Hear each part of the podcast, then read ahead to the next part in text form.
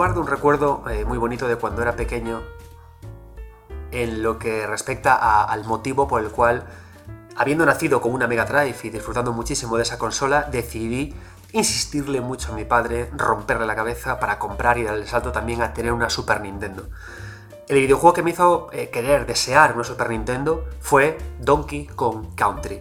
Mirad, em, ahora tenemos un montón de vías de información, tenemos incluso hasta sobreinformación. Va a salir en unos días el Den Ring y casi casi lo sabemos todo del juego, hasta lo hemos jugado a través de betas, eh, lo hemos tocado, conocemos cómo funcionan sus personajes, tenemos eh, análisis, entrevistas, videoanálisis de todo sobre el juego. Pero antes, ¿no? En la época de Donkey Kong Country, únicamente los niños de esa época teníamos acceso a la información que decidían darnos unas pocas revistas que existían. La gracia de recibir información a través de revistas es que únicamente conocíamos imágenes estáticas y palabras. Las imágenes estáticas son tremendamente sugerentes, ¿no? Nos creemos que cuanta más información más completa y más precisa de algo, mejor. Pero lo que no nos damos cuenta es que cuando la información que nos dan es limitada o, es una información que llega a través de un medio que quizás no le es propio al otro medio que informa, me refiero a que el videojuego es algo dinámico y una imagen es estática, la imaginación vuela. Yo veía esas imágenes oscuras, tan tridimensionales, con unos diseños de personaje tan diferentes a lo que estaba acostumbrado a lo que era el pixel, y la mente volaba. ¿Cómo se mueve ese mono? ¿Cómo salta? ¿Cómo corre? ¿Cómo trepa? ¿Qué aventuras me propondrá en, estas, esto de los gráficos pre-renderizados que ya no son los gráficos pixelados de siempre? Me volví loco. Y recuerdo que en esa época empecé a comprar cada hobby consolas, cada superjuegos y cada revista que había y almacenaba eh, las páginas, las recortaba eh, y hice carpetas, las, las grapé y todo el tiempo miraba esas imágenes y me preguntaba, eh, Donkey Kong, ¿cómo serás en mis manos? Donkey, cómo tus mecánicas me van a hablar de ti mismo. Y es precioso cuando el videojuego se te cuenta a través de imágenes, o como hacemos en este programa, a través de palabras, a través de... que no puedes ver las imágenes, tienes que imaginártelas porque el cerebro vuela y sientes ilusión. Recuerdo que cuando cogí al final Donkey Kong Country eh, y, empecé a jugar con él, fue como en plan de, ah, eres así, qué diferente eres a, Sonic, al personaje al que estaba acostumbrado. Eh, esta forma de moverte un poco más lenta me permite explorar más el escenario. ¡Wow! Eso me permite descubrir zonas secretas. Eh, eh, Sonic se paraba en Marvel Zone para buscar nuevas formas de de, retarme a, saltar de plataforma en plataforma. Tú al revés, tú eres lento pero aceleras para provocar que quizás no vea una zona secreta. Las mecánicas en los videojuegos, y, es a donde quiero llegar con todo esto, son una herramienta que a veces menospreciamos cuando queremos eh, hablar de narrativa, ¿no? O hablar de construcción de historias, o hablar de construcción de personajes. Una mecánica, una dinámica, en este caso, el salto de, Donkey Kong, cómo corre Donkey Kong, cómo gira Donkey Kong, no únicamente son acciones que tienen valor en la mecánica, valor en la acción, valor en la jugabilidad. También me explican cómo es ese personaje. Y son cosas que yo descubrí de aquel entonces, porque yo quería conocer a Donkey a través de cómo se movía. Y de eso vamos a hablar hoy, de cómo las mecánicas y las dinámicas de un videojuego y de un personaje son capaces de hablarme de esos personajes, son capaces de hablarme del mundo y son capaces de tener su aportación en la narrativa. Yo soy Daniel Suárez, esto es 9 bits y empieza el ratito de jugar.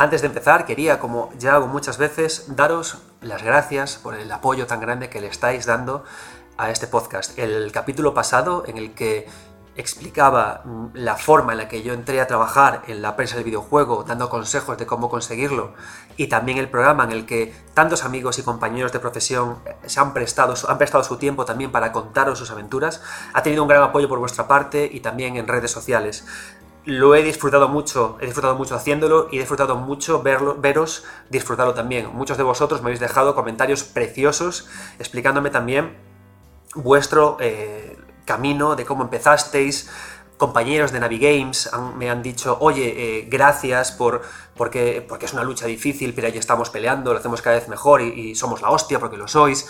También compañeros de, Hyperhype, otras personas me han puesto mensajes directos por, por Twitter explicándome su historia. Em, muchas gracias por todo, por todo ese afecto y por todas esas palabras, porque si algo me gusta que, de, este podcast, de este pequeñito podcast que hago, es que de alguna forma nos sintamos todos los que lo escuchamos eh, más conectados en estas ganas que tenemos, creo que todos los que estamos oyendo, los que estáis ahí oyendo el podcast, de disfrutar los videojuegos de una forma sana, eh, sin odio y de forma pues eh, gustosa, ¿no? Porque nos apasiona este medio. Y con la repercusión y con, la, respuesta que me habéis dado al podcast pasado, creo que lo estamos haciendo bien. Creo que estamos, lo estamos, estoy muy a gusto con vosotros y muy contento del ambiente y, de, cómo comentáis y de lo que... en fin, que muchas gracias. Nada más quería deciros eso. Bien, este podcast, ¿de qué va este podcast? ¿Por qué este podcast?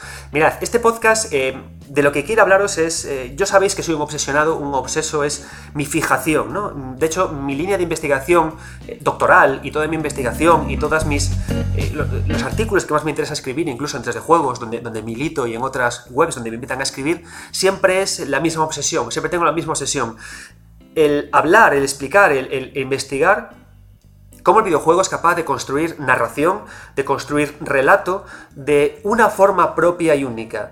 Em, cuando yo hablo de narrativa o cuando me pongo a investigar sobre narrativa en videojuegos, siempre intento, eh, o no me interesa tanto, intento eludir la parte en la que sí hay cinemáticas, sí hay quick time events, sí hay guiños a la literatura, sí hay guiños al teatro, porque el videojuego es lo que tiene, ¿no? Al final es un medio súper plástico, eh, muy flexible, que admite formas de expresarse de mil medios. Tanto es así que incluso hay veces que no sabemos cómo catalogar un videojuego y le llamamos experiencia, ¿no?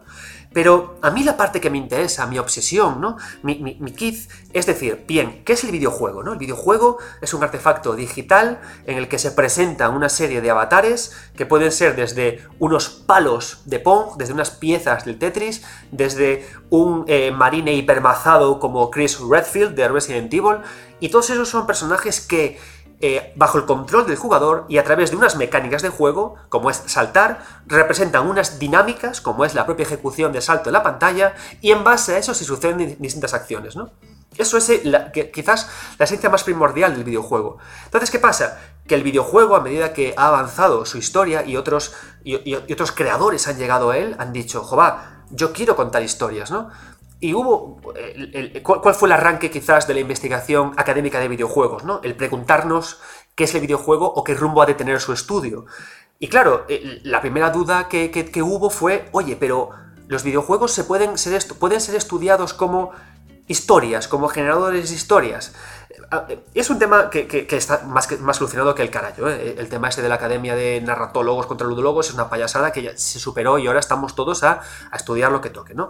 Pero me ha hecho gracia siempre esa primera batalla porque es como que es no entender al ser humano, ¿no? Es decir, nosotros, ¿qué somos? ¿Qué nos gusta? Nos gusta contar historias, nos gusta contar batallitas. ¿Qué es lo primero que hacemos cuando vemos, nos encontramos de nuevo con un amigo al que hace mucho que no vemos? Compartimos historias. ¿Qué hace un niño pequeño cuando coge un lápiz de colores y un papel? Cuenta historias como puede. Cuando voy a por mi hija al colegio, me cuenta historias que ni entiendo por qué habla regular, pero me las cuenta y, yo las disfruto muchísimo, ¿no? Entonces, claro que el videojuego eh, tiene que contar historias, ¿no? La pregunta es cómo. Y creo que la madurez de un medio no, no, tiene nada que ver con que venda más que el cine y con la música, no tiene nada que ver con que sea capaz de coger actores de cine. No, creo que la madurez de un medio como es el videojuego va de que sea capaz de contar sus historias bajo sus reglas propias y únicas. ¿Y cuál es la regla propia y única del videojuego? La interacción. Y hay, por supuesto, el cine, la literatura, tiene sus propias capas interactivas, pero la, la interacción del videojuego es su interacción. Es muy propia, es muy única, ¿no? Y ahí están las mecánicas y las dinámicas del juego. Tocar un botón y que ocurra algo. ¿Qué pasa? El ejemplo que puse al principio de este podcast. Donkey Kong. Si tú comparas el salto de Donkey Kong, el salto de Mario y el salto de Sonic, te das cuenta de que esos saltos no únicamente son saltos, me hablan del personaje, me explican quién es el personaje, me explican cómo es su condición física, me explican cuál es su naturaleza, me explican a dónde pueden llegar, me explican muchas cosas. Y la narración de algo, una narración, al final nos ponemos como muy pedantes. No, ¿qué es narrativa? ¿Qué es narrar? Narrar son cambios de estado. Pasar de un estado A a un estado B. Y que eso lo veas y que eso vaya creando secuencias que generan una historia. Entonces, cuando Sonic corre mucho y acelera mucho más, y luego da un salto, y luego hace un spin dash en un escenario concreto, matando enemigos, superando bosses y encontrando a gente, eso configura un relato. Y, y, todo eso son parámetros y elementos de una narración, ¿no? Y la forma en la que Sonic salta, la forma en la que Mario salta y la forma en la que Donkey salta, son formas de definir a un personaje sin que nadie me diga cómo es, ¿no? Antes decía, no hace falta que me digas que Donkey es pesado. No hace falta que me digas que Sonic es rápido. No hace falta que me digas lo curioso y el contraste de, que un fontanero regordete sea tan ágil, porque las mecánicas son capaces de contármelo, ¿no?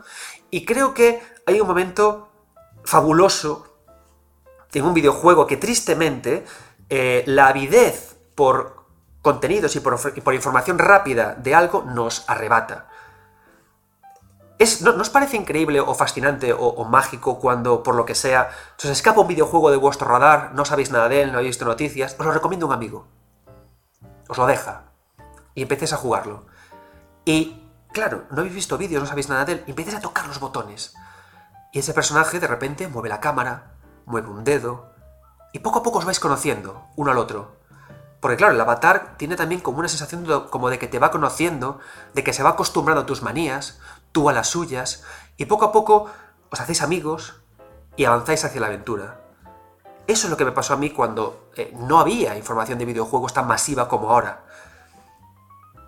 Y es una cosa maravillosa, ¿no? La idea de cómo la mecánica conecta a individuo y jugador. Y cómo mecánica me habla del personaje, cómo mecánica desarrolla toda una forma de construir personaje, mundo y narración. Mirad, por ejemplo, em, otro momento mágico también de mi, infancia, en la que em, hablamos de esas diferencias mecánicas que hablan de los personajes. Yo, por supuesto, como, como buen seguero en su momento, jugué a, en Mega Drive a Castle of Illusion, el juego de Mickey Mouse. Un videojuego fascinante del que podría hacer tranquilamente un especial, porque es un título lleno de matices, muy interesante de esa época, que honestamente me gustó muchísimo. Eh, de pequeño de Castle of Illusion, bueno, los que no habéis jugado Castle of Illusion, en, eh, honestamente es un videojuego muy concreto en el que eh, Mickey Mouse avanza en pantallas laterales, de la pantalla 1 a la pantalla final, en pos de matar a una bruja y creo que era rescatar a Minnie, ¿no? Mickey Mouse en este juego avanza despacio, va paso a paso, pum, pum, pum, pum, pum, y salta. Pero tiene una, una peculiaridad, para saltar y para matar a un enemigo, al caer con su salto, hay que pulsar el botón abajo. Si tú saltas y más pulsando el botón A y el, personaje asciende en el aire, en su caída, si no pulsas abajo, no pondrá el culete para caer sobre el enemigo, sino que caerá con sus pies y recibirá daño. Mira la diferencia que hay entre lo que le pasa a Mickey y lo que le pasa, por ejemplo, a, Mario y a Sonic. Tanto Mario como Sonic, cuando saltan en el aire, no necesitan hacer ninguna acción extra para poder impactar sobre el enemigo con el que caen. ¿Qué información me da eso a mí? Pues la verdad es que, aparte de lo interesante que pueda ser eso a nivel mecánico y jugable, a mí me cuenta ya cosas como jugador, me transmite ideas. ¿Qué me dice? Em, cuando alguien es un, es un, maestro de cosas, cuando alguien sabe eh, pelear bien, y lo veis en las películas, ¿no? Siempre se dice, eh, realiza las menores acciones posibles para no, no, cansarte y conseguir el resultado más rápido con el menor esfuerzo, ¿no? Entonces, ¿qué pasa? Eso aplicado a, Sonic y Mario, te dicen que Sonic y Mario son especialistas en caer y en, aniquilar enemigos, ¿no? Y claro, tú como jugador, lo que hacemos, porque tenemos los jugadores, las personas, esta manía de rellenar con nuestra imaginación lo que no se nos cuenta, jugamos primero a, a Mickey Mouse y luego jugamos a Sonic y decimos, claro, Sonic lleva ya tantos juegos, cayendo encima de enemigos, eh, su mirada es súper afilada, es un personaje agresivo, normal, ¿no? Que no necesite esto. Y Mario, bueno, Mario es un trabajador. Mario lleva eh, trabajando de carpintero eh, con los cars, normal, ¿no? Es un mundo de champiñón que ha ido mil veces, ¿no? Es normal que no necesite ese pulsar hacia abajo, pero Mickey sí. Cuando con Mickey tengo que pulsar hacia abajo en pleno salto para aterrizar con el culo, ¿qué me cuenta de Mickey? Que Mickey no es tan ducho, no es tan hábil en eliminar enemigos, que tiene que hacer esfuerzos extra, que es más débil que otros personajes de videojuegos.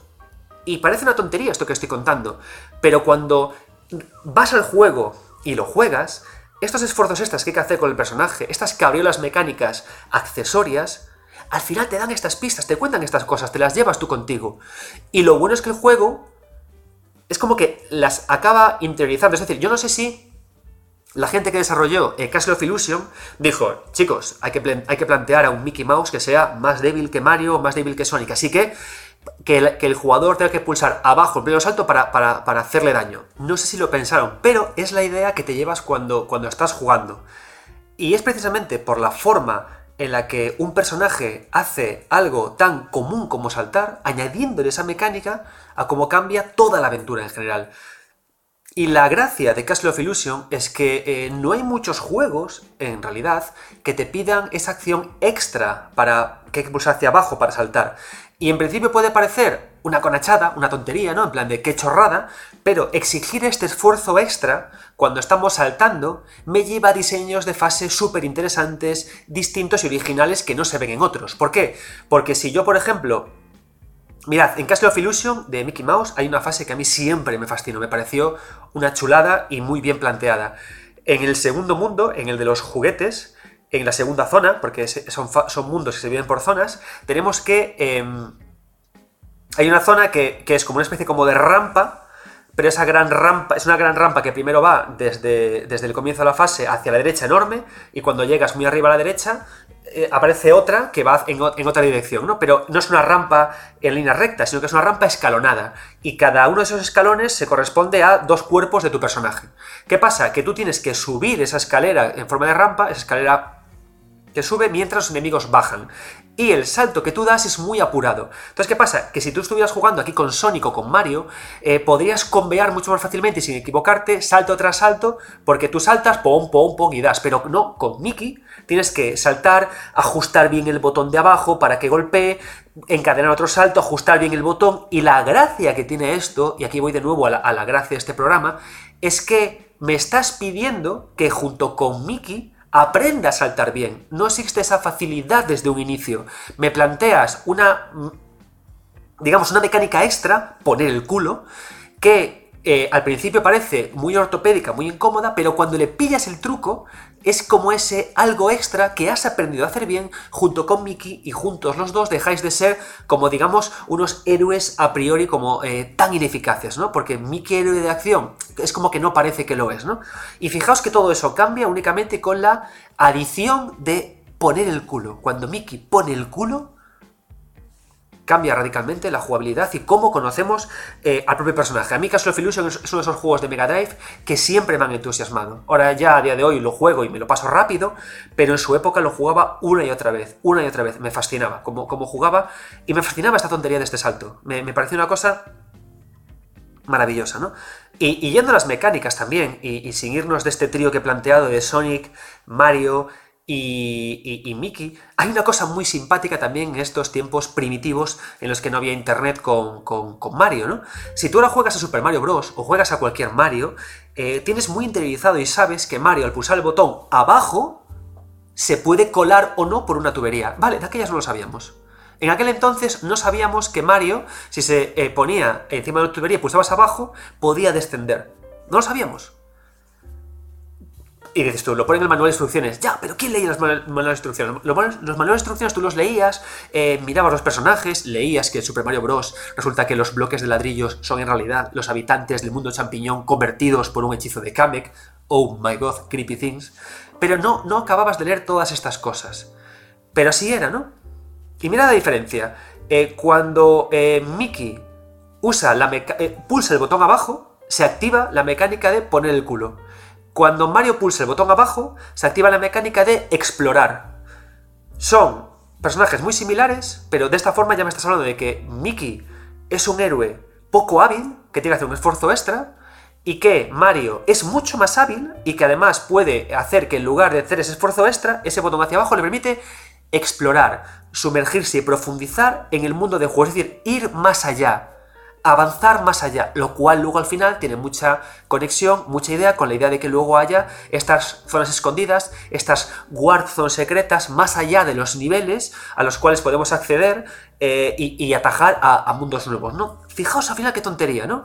Un mismo botón abajo, un mismo salto y cómo define y redefine a uno y otro personaje. Y, y luego por otra parte, Sonic. Sonic no tiene pausa. Sonic no puede tener eh, interferencias mecánicas. Sonic salta y avanza. Pum, pum, pum, pum, De hecho, es, casi casi como horrendo, ¿no? Como cuando en Sonic 4 querían darle aquel eh, homing attack, creo que se llamaba, que tenías que hacer cosas en el aire para apuntar. No me gustó nada, porque Sonic tiene que ser vertiginoso, frenético. ¿Y cuando Sonic puede usar el botón abajo? ¿Y para qué? Sonic usa la opción de abajo para cuando está parado, agacharse para acelerar, para ir mucho más rápido. Es decir, al final, si os dais cuenta, en estos tres personajes se usa el botón abajo para redefinirlos y para explicarlos más en profundidad, sin que nadie me tenga que explicar nada más de todos ellos.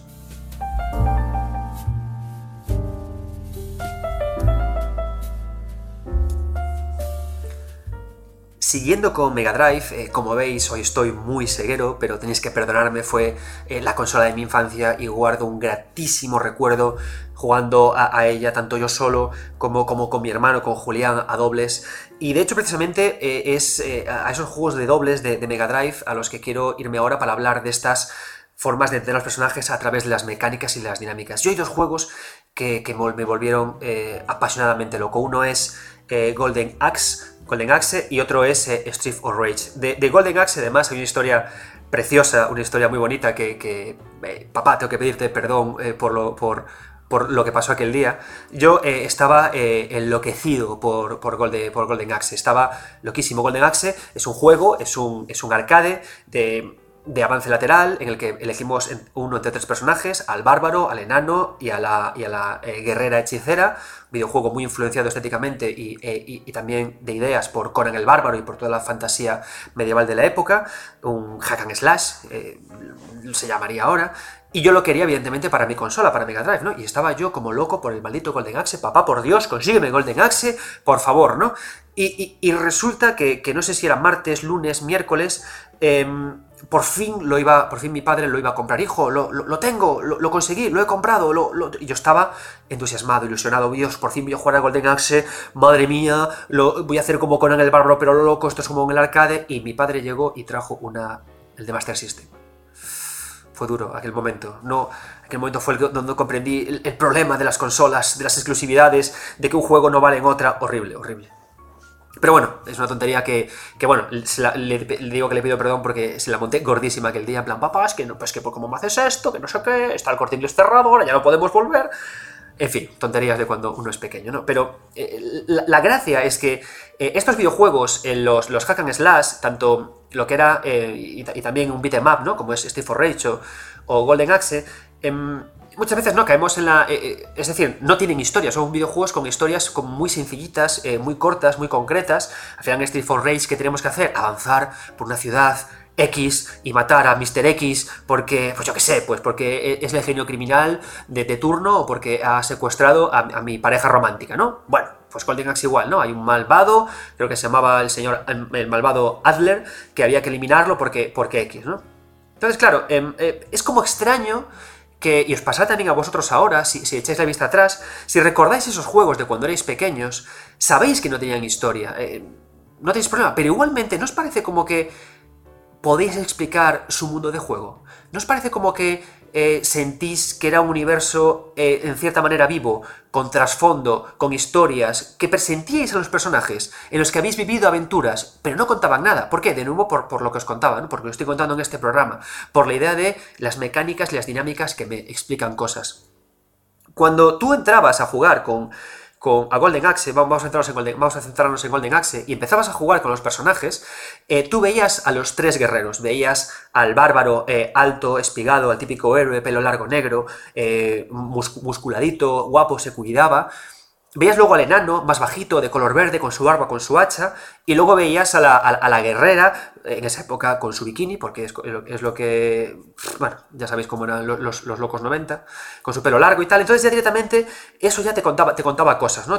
pero cuando empezabas a jugar, ahí de repente empezabas poco a poco a conocer a los personajes y te ibas enamorando de ellos, ¿no?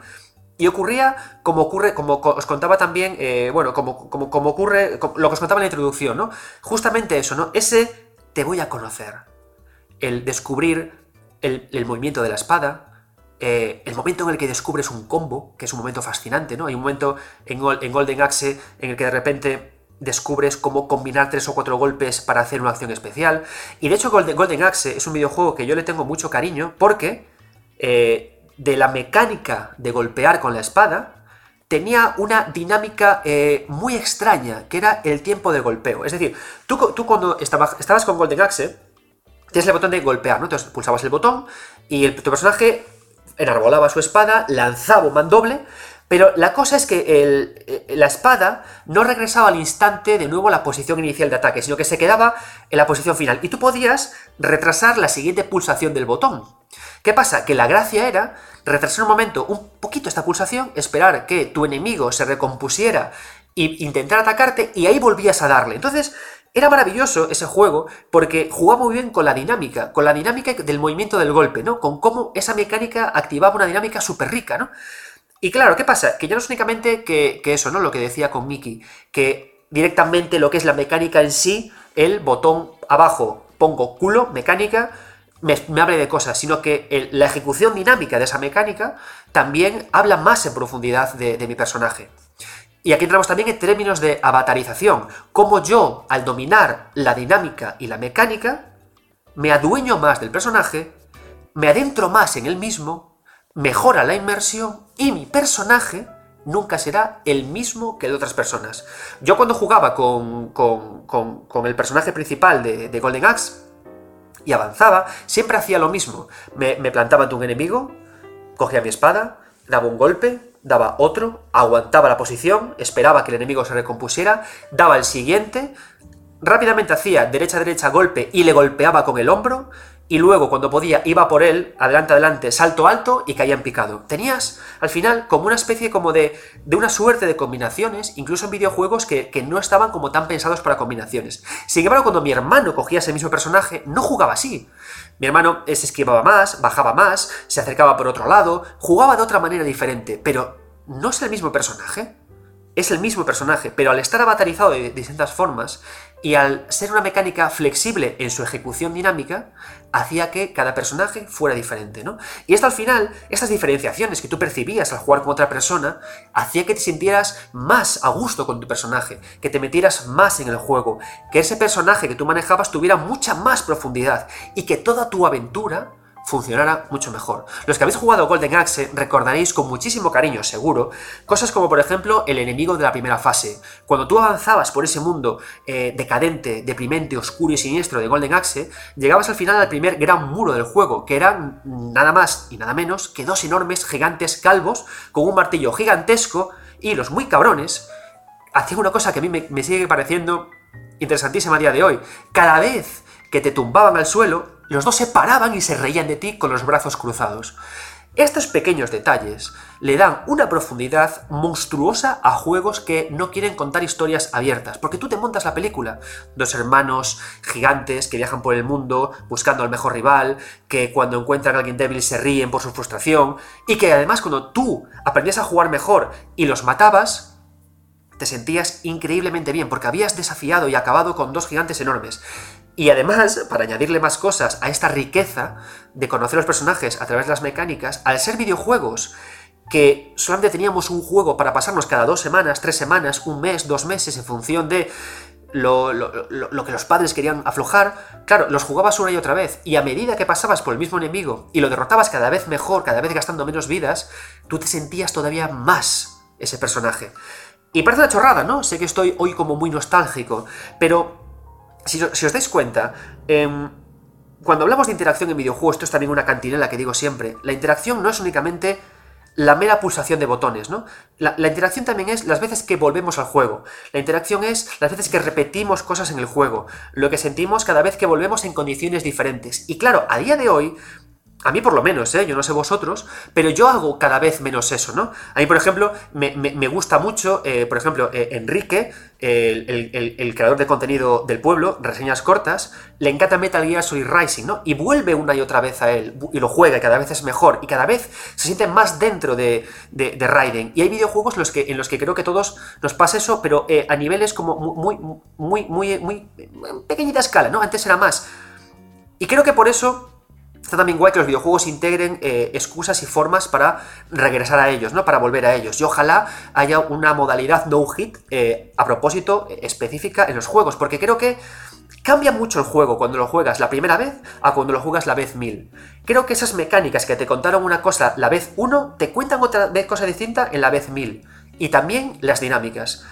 Y creo que es una experiencia que, es muy agradable, ¿no? El cómo penetra el juego en ti cuanto más lo juegas, el cómo cambia las cosas, ¿no? Creo que es, creo que es una cosa apasionante que, que en cierto sentido estamos perdiendo con esta inmediatez, con esta, con esta necesidad de más y más y más juego, que nos paramos poco a disfrutar los juegos. Y esto es una cosa que también os lo conté muchas veces, lo, siento al analizar, al analizar videojuegos, ¿no? Tú cuando analizas un videojuego vas sobre embargo, tienes que jugar a toda leche porque hay que entregar una pieza tal día, ¿no? Y aunque es cierto que, por ejemplo, en 3D Juegos y Mundo Gamer siempre me dejaron días extra para sacar los mejores artículos posibles, tú vas con prisa.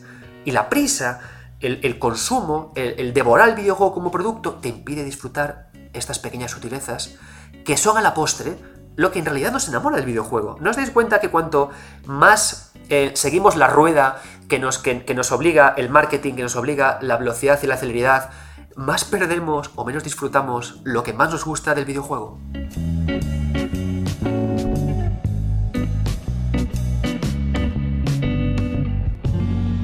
Y de hecho, creo que es precisamente por eso, por el motivo por el que eh, ya no jugamos tanto al mismo juego, que no insistimos tanto en él, que no nos jugamos un millón de veces eh, el, mismo, el mismo título hasta masterizarlo, ¿no? No, no todos somos eh, esa persona, ¿no? A veces tenemos esa ansia de consumir y de jugar otros juegos y otros juegos, apoyado por las nuevas tecnologías y por el desarrollo más, rico de videojuegos, ¿no? A o sea, cuando hacían Golden Axe o, Street for Rage, bendito sea, Yuzo Koshiro, siempre mi corazón, maquinote, vaya musicote.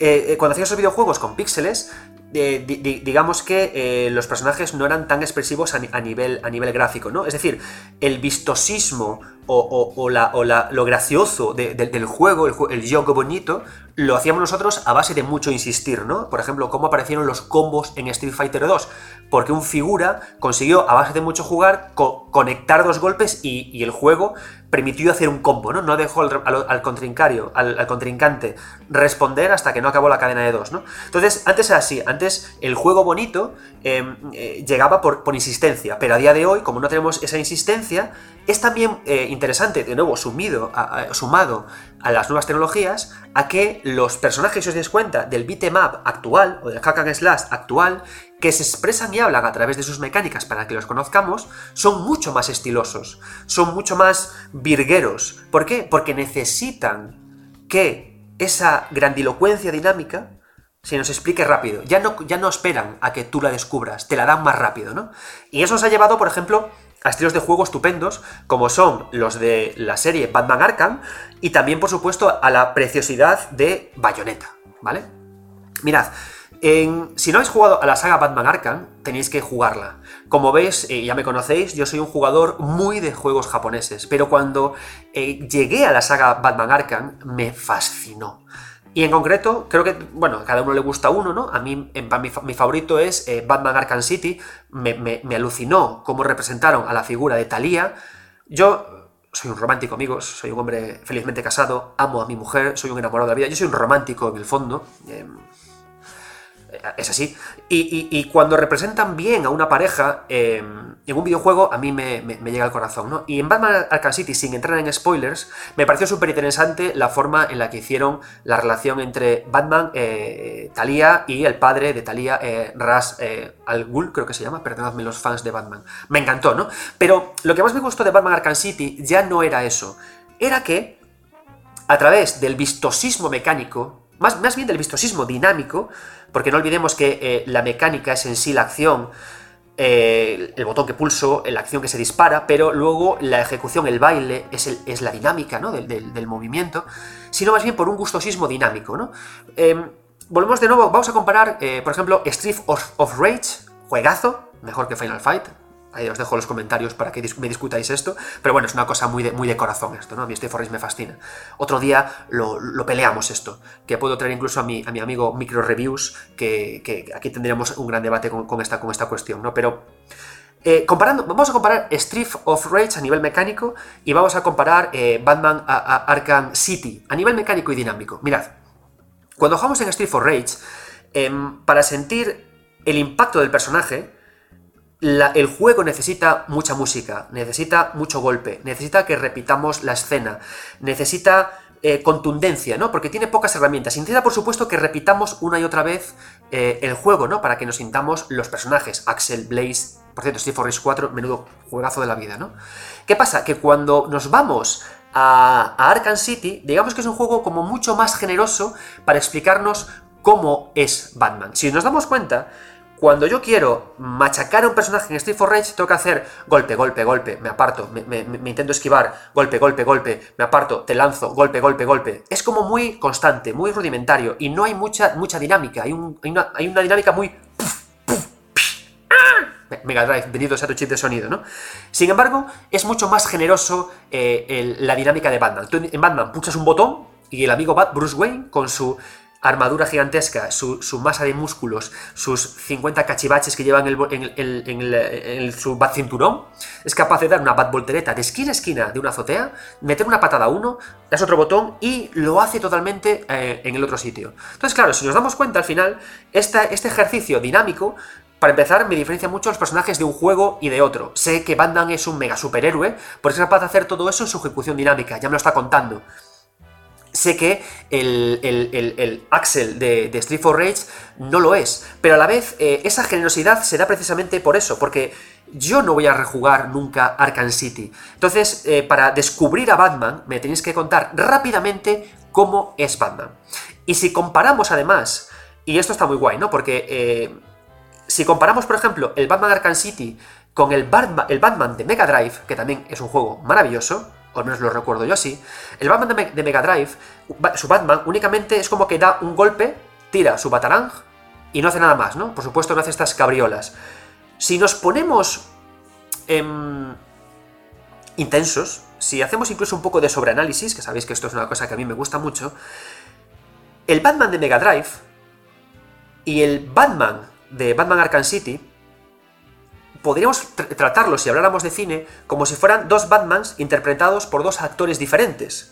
Por dos actores con registros diferentes, por dos actores con posibilidades diferentes que me dicen cosas diferentes de Batman. Es decir, el Batman de Mega Drive, tan limitadito, tan basado en las estupendas películas de los 90,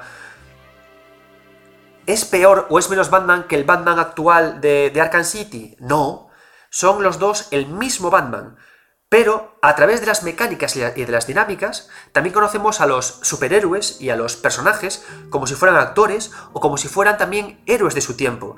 De hecho, incluso ahora podemos hacer un paralelismo ¿no? entre el Batman de aquella época de las películas de los 90, el Batman que se enfrentó a Jack Nicholson, el Batman que se, que se, que se enfrentó al pingüino, esos dos Batmans que para mí son maravillosos, podemos hacer una comparativa con, los Batmans de Nolan, ¿no? El Batman de Nolan eh, es mucho más oscuro, es mucho más dinámico, y, el Batman, y esos Batmans eh, tan clásicos son también mucho más rotundos, lentos, mucho más personaje, ¿no? Y ocurre un poco igual con las mecánicas y con las dinámicas. Y aquí viene, digamos, una, una, postilla que yo doy, ¿no?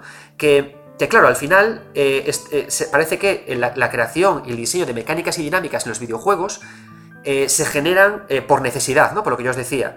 No puede el jugador jugar tanto tiempo. Tenemos que favorecer la accesibilidad. Hay que eh, acelerar tanto el conocimiento de cómo se juega con un personaje, como facilitar la ejecución de estos personajes. Pero si pudiéramos pensar en, en que un desarrollador pudiera querer expresar a su personaje libremente a través de cómo sus mecánicas y sus dinámicas, sería interesante ver cómo regresamos incluso a esos Batmans más lentos. Y ya no porque quisiéramos ser retro, sino porque quisiéramos expresar otras cosas distintas en el personaje. Que igual no me estoy explicando del todo bien, ¿no? Pero pensemos, por ejemplo, en un ejemplo de esto que digo hecho bien. Em, ¿Qué tiene acertado el, el, Kratos God of War, el de 2018? Pues curiosamente, el, Kratos original, el Kratos de Play 2, era una auténtica máquina de matar. Era un tío con sus, con sus eh, dagas atadas y sus muñecas que casi casi bailaba por el escenario. Ágil, frenético, letal.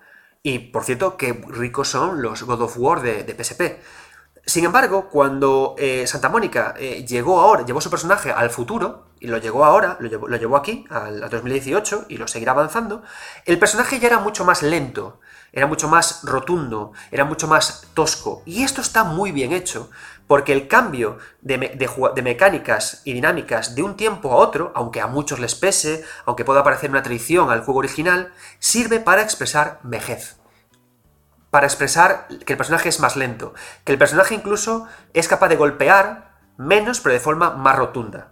¿Y qué pasa? Que luego ya cuando avanzamos en el juego y vamos a por las Valkyrias y nos chetamos ya con nuevas cosas, pues ahora ya sí somos como más ágiles y más resueltos, ¿no? Pero el juego arranca que a través de la expresión mecánica y dinámica expresamos esa vejez, ¿no? Y es un tema que a mí me gustaría que eh, lo viéramos más en videojuegos, ¿no? Que por ejemplo, si ahora apareciera un nuevo Batman, pudiéramos hablar de un Batman año 100 en el que ya Batman le cuesta más avanzar, le cuesta más sufrir y tuviéramos que hacer esa regresión mecánica para explicar de nuevo a través de mecánicas y dinámicas cómo es el personaje, ¿no?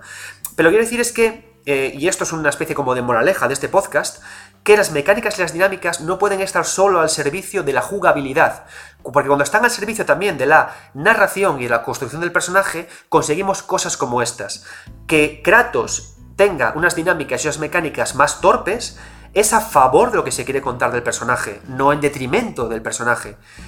Que Batman, eh, el Batman de Rocksteady, sea mucho más ágil, es a favor no de que Batman sea un mejor personaje, sino de que sea un personaje distinto. El Batman Rocksteady es ágil. El de otras desarrolladoras, creo que era Claim, no lo es, ¿no? Y eso tiene que ser así, ¿no? y por ejemplo, otro videojuego que, es muy interesante en esta idea de usar mecánicas y dinámicas para hablar de la vejez. Eh, The Last of Us. The Last of Us es como el videojuego de, God of War, es un videojuego sobre, sobre la vejez. En The Last of Us, cuando controlamos a, Joel, controlamos una persona que está vieja. The Last of Us hereda el cuadro de controles de, de Uncharted, que es un personaje joven. Y si nos, si nos damos cuenta, Em, hace nada os estaba hablando de que eh, para explicar que Mickey es un personaje no tan hábil como Sonic o como Mario, se le añade una mecánica extra, se añade una, tener que hacer una acción extra en, el momento en el que ataca, en el salto, ¿no? Entonces, ¿cómo expresamos em, que, Joel es una persona vieja y mayor teniendo en cuenta la herencia jugable de Uncharted que la recogemos para hacer Last of Us? Hacemos lo mismo añadimos más cosas, añadimos extras. Y al final funciona un poco así todo con las mecánicas y dinámicas. Cuanto más ágil, potente y hábil y mejor es un personaje, menos ejecuciones tenemos que realizar como jugadores. Y las dinámicas son mucho más fluidas. Y eso nos sirve para expresar a través de, del cuadro de control juventud, capacidad y habilidad. Sin embargo, ocurre totalmente lo contrario. Cuando tenemos que añadir todo el tiempo cositas extra, ahí representamos vejez, representamos que cuestan las cosas y le damos muchas más capas y mucha más profundidad al personaje si es lo que nos interesa. A mí de Last of Us siempre me fascinaron cosas como que cuando queremos ir al inventario, tenemos que agacharnos, Joel protesta, y tenemos que meter la mano y buscar en tiempo real cómo encontramos todo. Esto va a parecer también una tontería, pero cuando queremos expresar agilidad en un personaje, lo que hacemos es que el tiempo de juego se para para dejarle acceder al inventario y eso me habla de que es un personaje ágil que hace pim pam pum pim pam, cojo lo que quiero y sigo avanzando por la aventura. Pero cuando es viejo y cuando es, indefenso y quiero representarlo, le obligo a hacer esto.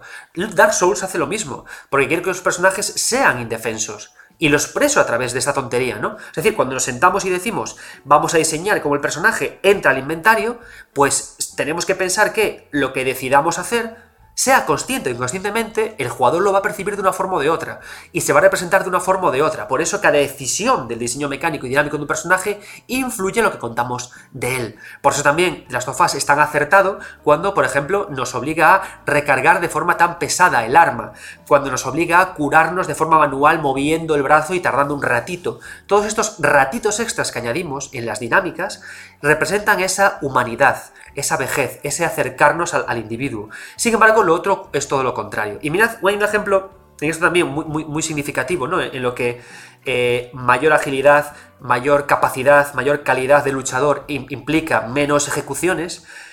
Cuando hablamos de, y mirad el, el tiro mortal que hago, de los bosses, de los jefes finales, de una arcade, de un arcade de lucha los que os habéis pasado los 90 en, salones recreativos y os habéis metido a pelearos contra los enemigos finales de los juegos de SNK o incluso contra Mr. Bison, os habéis dado cuenta de que están chetados los muy cabrones. ¿Por qué? Porque Mortal Kombat, Goro, la madre que lo trajo, o sea, Goro, Shanshung, no, no se puede hacer todo eso. Tú no puedes hacer todo eso tú como máquina y no dejármelo hacer a mí. ¿Por qué? Porque, porque la máquina lo que hacía es que conectaba ataques imposibles te lanzaba combinaciones de ataques que, cuando tú los jugabas exigían un timing extra. Cuando jugabas con, con Goro, Goro es, es, un personaje tipo Minotauro, de cuatro brazos, pecho descubierto, una coletilla detrás, un mostrenco de cuidado, ¿no? Y era capaz de agarrarte, soltarte, golpearte, pegarte, tirarte. Cuando lo jugabas tú, no, porque se dejaba un tiempo de cooldown, de refresco enorme entre ataque y ataque. ¿Por qué? Porque el Goro de la máquina es todopoderoso el Goro que tú juegas como avatar es inferior, no es tan poderoso, no es Goro. ¿Por qué? Porque esa persona que está atrás jugándolo no es el verdadero Goro. ¿Entendéis cómo, cómo, va el tema? Entonces parece que no, pero también tiene sentido dentro de lo que es el videojuego. El respeto absoluto al Goro, a los personajes de Mortal Kombat que hay que matar, y que luego cuando lo juegas tú dices tú, no es lo mismo, no es el Goro con el que tengo que luchar. Me queda quizás mucho para aprender para poder llegar a, a ellos, ¿no? Y todo funciona así. Y por ejemplo, los videojuegos de rol japoneses, cuando nos Kingdom Hearts, Kingdom Hearts 2, por ejemplo, que en esto es bastante. O, por ejemplo, los jefes finales del DLC de Kingdom Hearts 3. ¿Cómo entendemos que un enemigo es duro de matar? Porque es capaz de conectar ataques y ataques ataques y ataques y ataques sin cooldown, sin cosas extra entre, entre ellos, sin, sin resto, sin residuo.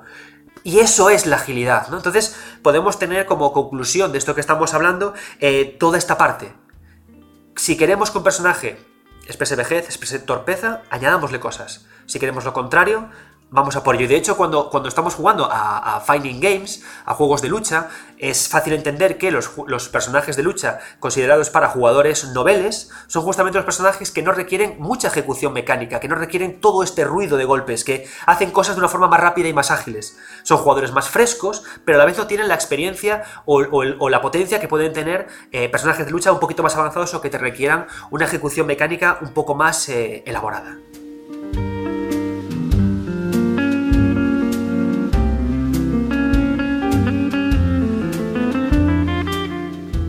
Cuestión de, las mecánicas y dinámicas, ¿no? De, esta idea del personaje que puede ser más lento, que puede ser más torpe, ¿no? Incluso al, comparar a, Joel con, Nathan, ¿no? Nathan es el personaje más ágil, más dinámico, que lanza su gancho con un único clic y rápidamente se, propulsa por el otro lado, y Joel, ¿no? Que le cuesta más, que cada golpe que sientes como mucho más impactante. Si nos damos cuenta, em, hay una. Hay, hay, como una especie como de idea en muchos videojuegos el árbol de habilidades, que al final lo que hacen es que nos construyen un puente entre ser Joel y ser Nathan. Entonces empezamos como Joel y a medida que avanzamos y vamos conectando y recogiendo em, puntos de experiencia u otros objetos, nos vamos luego al árbol de habilidades y podemos crecer y llegar a ser eh, tan hábiles como, como Nathan. Esta forma de entender las mecánicas dinámicas de un personaje es, muy interesante porque me, me explican que estoy creciendo mientras hago una serie de tareas, ¿no? Y lo, divertido del mundo del videojuego es que todavía cuesta mucho integrar esta, este crecimiento de una forma natural. Vale, por ejemplo, un videojuego que me encantó del año pasado, Scarlet Nexus, un título maravilloso, eh, un juego de acción en, un mundo eh, cyberpunk, creo que lo llaman brainpunk, ¿no? Porque digamos que toda la, entre comillas, magia o las habilidades que tienen los personajes proceden del uso del, del cerebro en un mundo distópico futuro.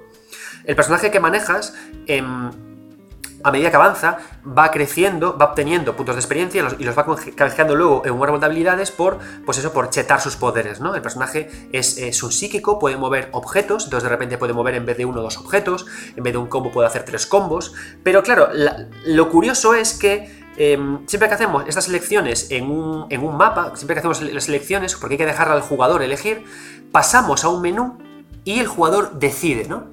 Y claro, esto es, esto es curioso porque em, si queremos hermanar más mecánicas y dinámicas con eh, lo que se cuenta, es muy extraño esto, es muy extraño, ¿no? Que, que tú puedas, imagínate, que haciendo cualquier tipo de tarea, puedas sumergirte en, tu mismidad, en, tu ser y decidir, vale, pues he, matado a cinco gummies con la espada, pues solo quiero que me mejore la hacha. Es rarísimo, ¿no? Y siempre ha habido muchos intentos de, hacer que esto vaya de un lado o de otro, o que sea eh, mejor o peor, o que sea, digamos, más natural. En ese sentido siempre será memorable lo que intentó siempre hacer eh, Oblivion, que lo que, queríamos, lo, que se, lo que intentaba hacer es que si tú eh, saltabas mucho, te mejoraban las opciones de salto. Y claro, la idea sobre la mesa estaba muy bien. El problema que era que tú lo que hacías era que no parabas de insistir a saltar, a saltar, a saltar y a forzar que ese tipo de... Em, que, se te mejoraran justo los atributos concretos que tú querías subir. Entonces, claro, una idea que estaba preparada para que fuera un crecimiento orgánico y muy bien pensada, al final, por la parte más gamey, más de juego, el jugador al final acababa trampeándola completamente y eh, artificializando por completo la experiencia de juego. ¿Qué pasa? Que al final las mecánicas y las dinámicas se convertían en una risa, que no acababan de contar nada, y todo no era más que un farmeo de acciones que podías llegar a tener. Cuando tenemos Skyrim, ¿qué pasa con Skyrim? En Skyrim, eh, a medida que hacemos un conjunto de acciones en las que sea matar, pegar, no sé qué, conseguimos habilidades, ¿no? Pero igualmente eh, nos llevan a, otro menú para poder eh, tener que elegir qué habilidades tenemos. Entonces, digamos que es muy complicado, ¿no? Intentar hacer un crecimiento del personaje en el que interactúe el propio jugador, que colabore eh, que decida cómo crece el personaje, pero a la que a vez sea orgánico y natural. Y hay varias soluciones de cómo, puede, de cómo se podría solucionar esto, ¿no? Para que hubiera una dignificación de este crecimiento del personaje. En Skyrim vemos como una pista, ¿no?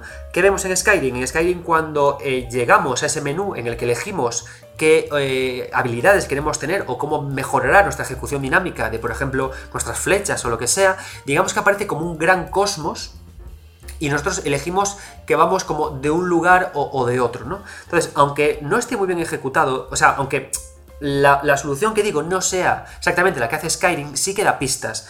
Es decir, a través del diseño de la interfaz se puede llegar a representar em, como espacios internos del propio personaje, espacios de pensamiento, espacios de crecimiento o eh, eh, o, como lugares que tengan sentido dentro del mundo del juego, de la realidad del juego, de la diégesis, para comprender que se está decidiendo o canalizando el esfuerzo hacia algún lugar, a través de, pues, de puro diseño gráfico y de puro diseño de experiencias, ¿no? Pues se me acaba de ocurrir una, una tontería como, como la copa de un pino. Imaginaos que a medida que tú realizas cualquier tipo de acción, en plan Skyrim, saltar, golpear, lo que sea, tus músculos se van fortaleciendo, ¿no? Entonces, cuando eh, consigues un punto de experiencia determinado, el, menú de subir poderes es como tu cuerpo, con las venas, con la sangre. Y tú decides cómo eh, esa sangre de tu cuerpo se va a los brazos, a las piernas o a la cabeza, ¿no?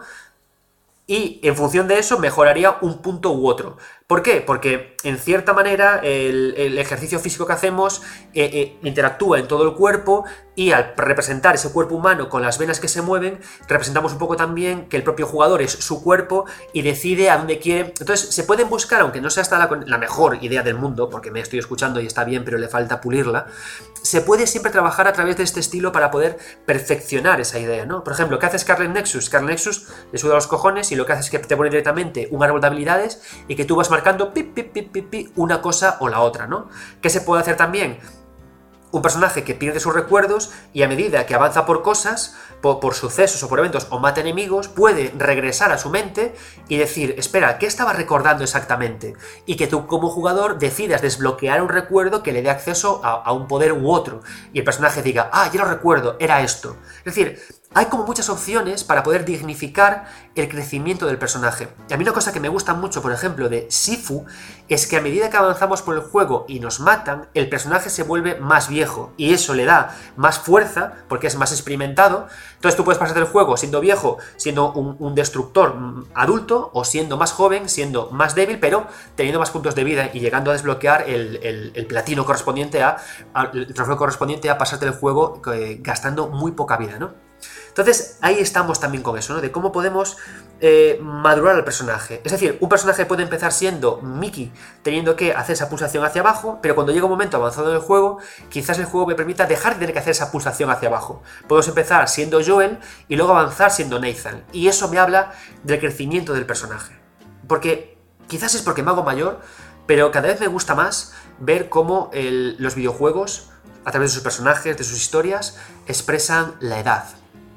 Y una historia muy chula, yo em, para 3D juegos le estoy haciendo, bueno, estoy haciendo una pieza que, que ya saldrá, a un autor japonés, que no, lo digo para que estéis pendientes del artículo cuando salga, un autor japonés, un mítico autor japonés, de, que estuvo, participó en muchos juegos eh, realizando el arte en juegos de, Super NES, de sagas muy míticas de JRPGs de Super NES, y él me contaba que el videojuegos, los videojuegos que está haciendo él ahora, que ya no son videojuegos de acción tan dinámicos, sino que está haciendo videojuegos más tranquilos, más de granja, más de cultivar. ¿Por qué? Porque él mismo se siente que ya está mayor y que ya ha perdido la agilidad en los dedos para los juegos de acción. Entonces él prefiere, siguiendo la naturaleza de su cuerpo, crear juegos más tranquilos, crear juegos que pueda jugar a su ritmo, ¿no? Entonces creo que, está, creo que el medio, aunque presumamos de una madurez que creo que no existe, que es todavía un medio el videojuego muy joven, sus, autores primitivos, los autores, los autores que en los 90 eran unos chavales alocados, ahora son mayores, ¿no? Y poco a poco van llegándonos historias de personajes adultos, mayor, no, no adultos con la tontería esta de que si sale sangre y hablamos de la paternidad es, es una historia adulta, no, adulto en tanto de la carne, de la edad, personajes mayores, la transformación de Kratos, la aparición de Joel, todos estos personajes que nos hablan de que hay vejez, estos, autores japoneses que nos dicen que ahora quieren representar juegos más calmados. Y yo estoy muy dentro de eso. Y, espero que el siguiente paso sea justamente ese, que los árboles de habilidades también expresen de una forma guay y coherente todo ese crecimiento.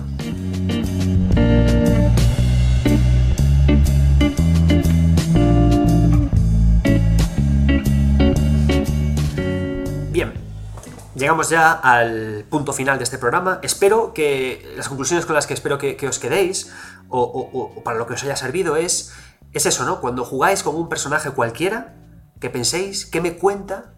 ¿Qué le cuento yo a él con la forma que tengo de jugar y de usar sus habilidades? ¿Qué diferencia hay cuando juego un videojuego una vez o cuando lo juego mil veces? ¿Cómo me expreso a, través de él? Eh, ¿De qué forma la narrativa del videojuego de qué forma las mecánicas y dinámicas tienen importancia en la, narración. E incluso, si desarrolláis, si creáis, eh, ¿cómo puedo contar más a través de todas ellas?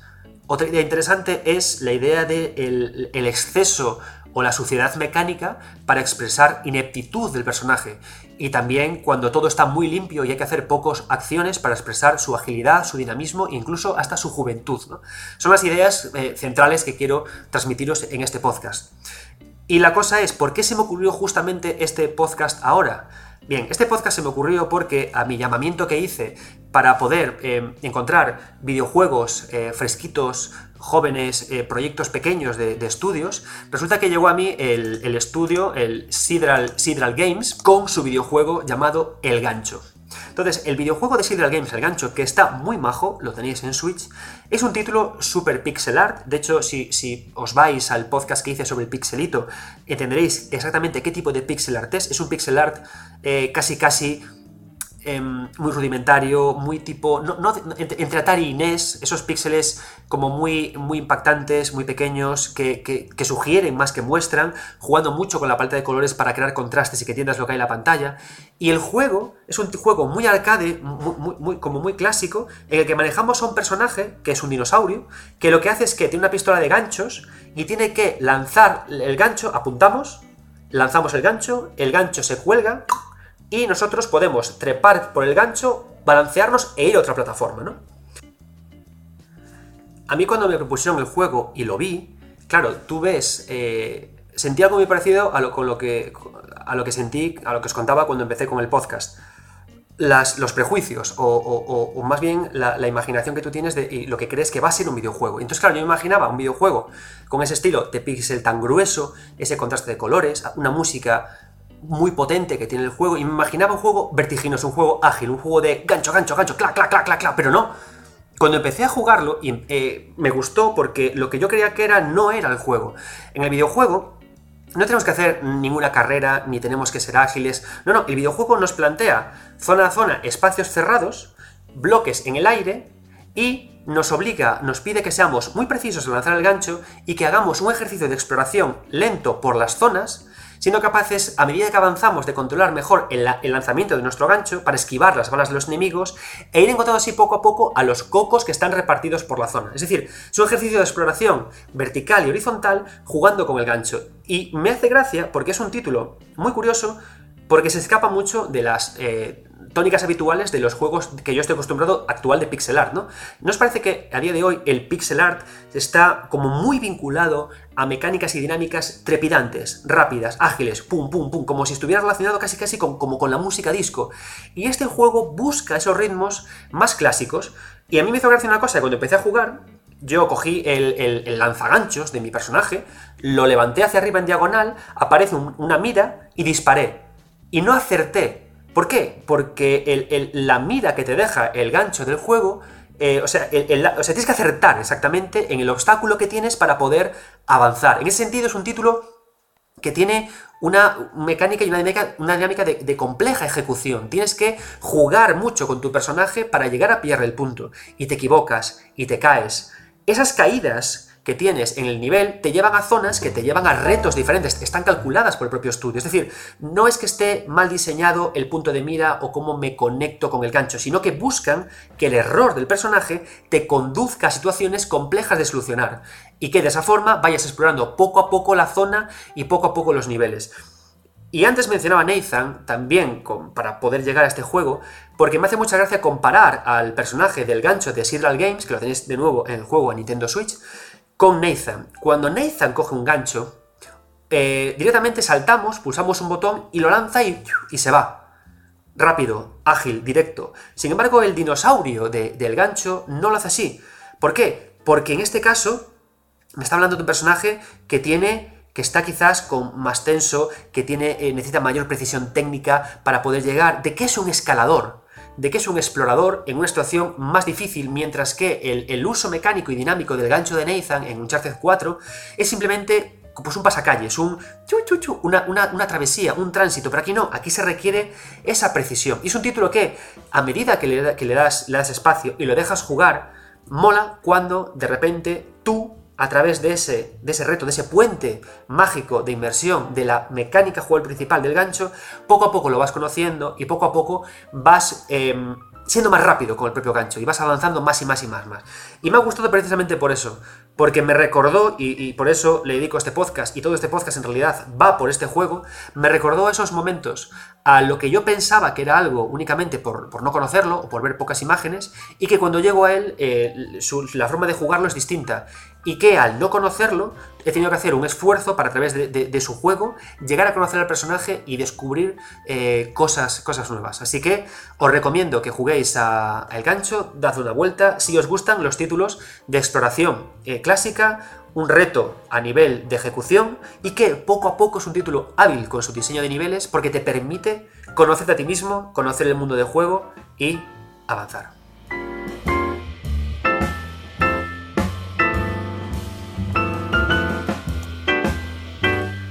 Y nada más por hoy. Es un podcast breve y los que me estéis viendo por YouTube veréis que estoy grabando a horas intempestivas. De hecho se ve todo amarillo porque he tenido que poner la luz porque estamos eh, de, obras en el piso de abajo de mi casa, hay un ruido atroz y de hecho apenas eh, casi no he podido grabar este programa. Pero bueno, espero que os haya gustado, eh, eh, espero que hayáis disfrutado de, algo que me gusta hacer con vosotros, que es compartiros mis rayadas. Yo pienso mucho en este tema que, os cuento, ¿no? Y cada vez, y de hecho me obsesiono, ¿no? Y cada vez que llega un juego nuevo a mis manos y veo que hace, o sea, cuando yo digo que me flipa la narrativa, yo a veces la gente me dice, pero, pero la historia no es buena. Es que a mí me dan igual las historias. No me importan las historias. Me importa cómo se preparan los vehículos para llegar a ellas. Y me importan las formas únicas que tiene de hacerlas el videojuego. Y ahí están, de nuevo, mecánicas, hashtag dinámicas, ¿no? Cuando un personaje de repente al salto de siempre le añade algo diferente. Cuando la forma de disparar de siempre en primera persona le añade una acción nueva o la cámara fluye hacia otro lado. Esas cosas, esos detalles, son en los que tenemos que fijarnos y tenemos que incluirlos en nuestros discursos cuando hablamos de narrativa en videojuegos. Por eso espero que estas rayadas y estas cosas que os he contado sobre estos temas os hayan gustado, os hayan interesado y también os hayan dado que pensar. De nuevo, como digo muchas veces, me encantará ver en vuestros blogs, en vuestras webs, eh, temas relacionados con estos, eh, citándome y explorando esta idea bajo vuestro propio punto de vista. Y esto lo quiero conectar también con el podcast que hice sobre eh, ser redactor en revistas de videojuegos. Buscad vuestro estilo, citad a otros autores, explorad espacios nuevos del videojuego, porque también, del mismo modo que al, al jugar con el gancho del personaje de Sidral Games, voy conociendo al personaje, os aseguro que cuanto más escribáis, más os conoceréis a vosotros mismos. Muchas gracias, yo soy 9bits y como digo siempre, nunca dejéis de jugar.